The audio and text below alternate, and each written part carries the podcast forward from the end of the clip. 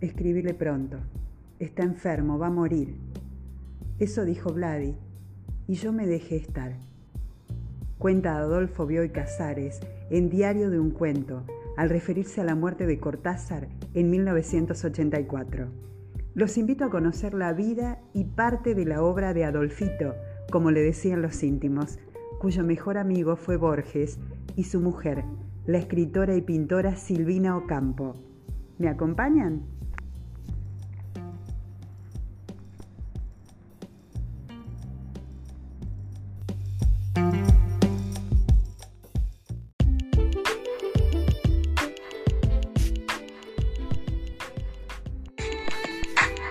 Adolfo Bioy Casares nació en Buenos Aires el 15 de septiembre de 1914.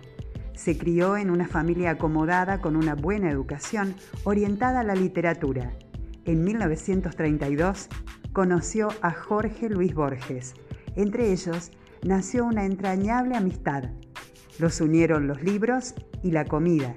En 1940 se casó con Silvina Ocampo, perteneciente a una conocida familia aristocrática e intelectual.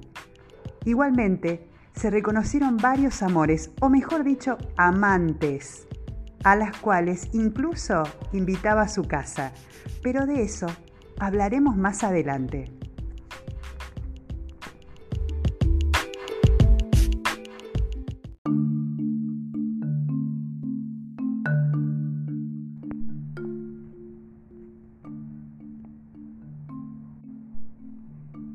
Según cuenta Luciana Guerra en la web actualitynotes.com, cuando Silvina conoció a Adolfo, su corazón se paralizó para siempre. Lo percibió tan bello como un dios. Se conocieron a través de la madre de él, Marta, con quien mantuvo una gran amistad hasta que Marta murió. Estuvieron siete años de novios y aunque Silvina sospechaba de sus infidelidades, cuando él le ofreció matrimonio, ella lo aceptó. Bioy tuvo dos hijos, y digo Bioy porque los hijos fueron de él, pero no de Silvina. Martita, según indica una investigación del diario La Nación, era adoptada, aunque su ama de llaves de toda la vida, Jovita Iglesias, indicó en el libro Los Bioy que era fruto de un amorío del escritor. Y Fabián, a quien Silvina no conoció, fue reconocido varios años después y nace de la relación que mantuvo con Sara de María.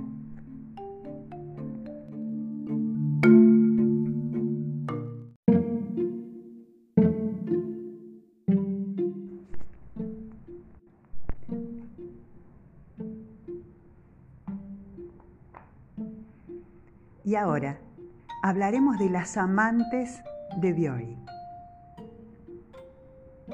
Silvina Ocampo describe en el libro La hermana menor que Elena Garro lo llamó al escritor para decirle que se iba de viaje y que le mandaba los gatos de Angora para que él se los cuidara. Bioy no pudo decirle que no. A Silvina no le gustaban los gatos y los mandó a una guardería. No se supo más de los animalitos. Varias mujeres trataban de hacerse amigas de Silvina e incluso querían quedarse a dormir en su casa y con frecuencia lo conseguían. Cuenta Jovita que una vez entró Silvina al escritorio y lo encontró Adolfo besándose con otra mujer. Entonces le dijo, Adolfito, no tanto. En la nota escrita por Mariana Enríquez para Árbol Estelar, habla de las fugas amorosas de Bioy y el dolor de Silvina, que estaba representado por el sillón que había puesto al lado de la puerta para esperar que volviera cada noche Bioy a cenar con ella.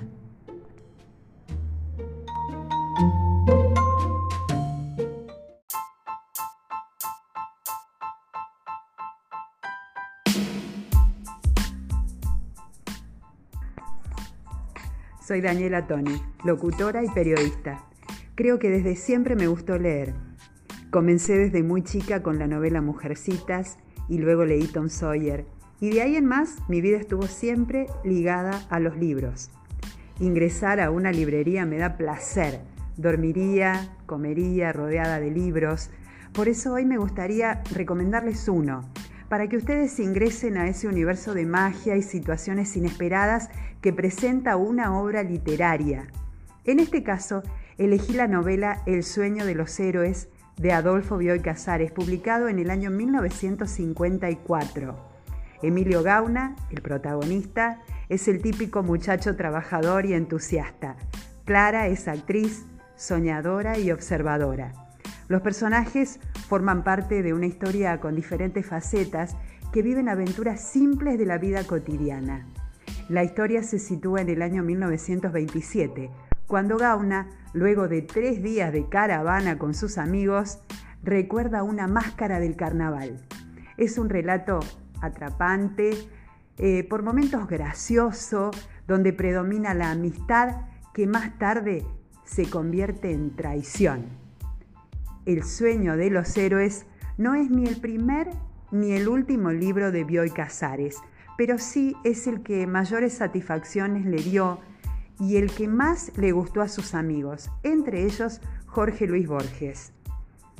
El autor escribió literatura fantástica, policial y ciencia ficción. En El sueño de los héroes hace referencia a diversos acontecimientos de una época marcada por los hechos históricos, la lucha contra la tuberculosis y el paludismo, que en el libro es nombrada como la peste, el boom del cine sonoro y la decisión de Ford de suspender la fabricación del Forte. Lo bueno, el escritor de La invención de Morel y Diario de la Guerra del Cerdo invita a la farra con amigos y a recordar sucesos y rememorar la importancia de los lazos de amistad.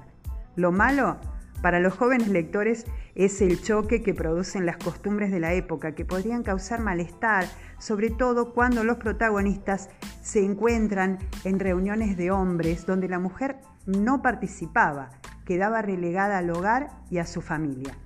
Es una obra que se deja leer con un vocabulario sencillo y ameno.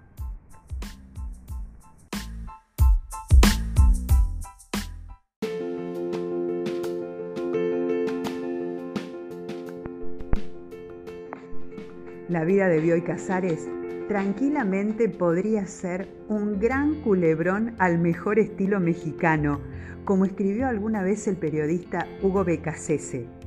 Momentos de felicidad, hechos dramáticos, infidelidades y un puñado de cajas aún cerradas que contienen objetos, cartas y papeles que dejó un matrimonio hace más de 20 años y que conservan aún algunos amigos pues ya no quedan descendientes.